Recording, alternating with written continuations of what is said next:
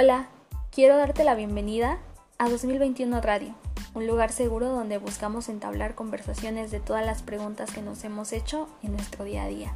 ¿Te quedas? Espero que estés muy bien en donde sea que me estés escuchando. Hoy vamos a adentrarnos a las curiosidades del saber y de todo lo que nos rodea para aprender por sí mismos. ¿Has escuchado hablar sobre el aprendizaje autónomo?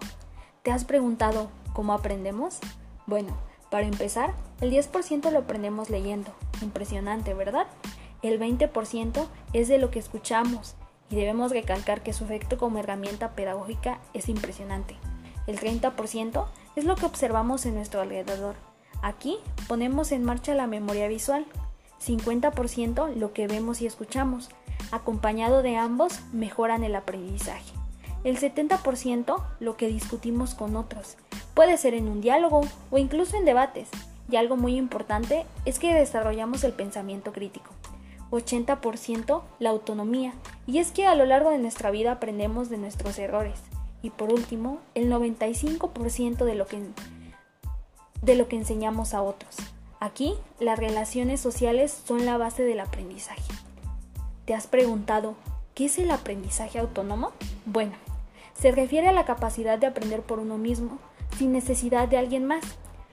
Diversos autores a lo largo del tiempo se han referido por este medio de términos como autoaprendizaje, estudio autodirigido, aprendizaje autorregulado, estudio independiente, entre otros.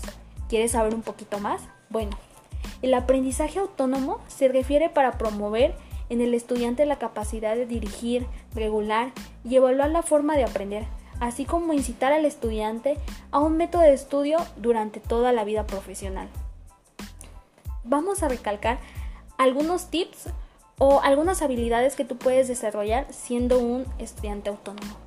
Bueno, puedes facilitar un aprendizaje autónomo navegando por tutoriales interactivos o áreas de colaboración, establecer metas de aprendizaje, autoevaluar el autocumplimiento de metas, tomar notas en línea de las actividades realizadas, programar actividades en una agenda, consultar recursos de aprendizaje, automonitorearte el desarrollo, realizar lecturas, resolver problemas y ejercicios, repasar, autoevaluarse, realizar actividades de integración.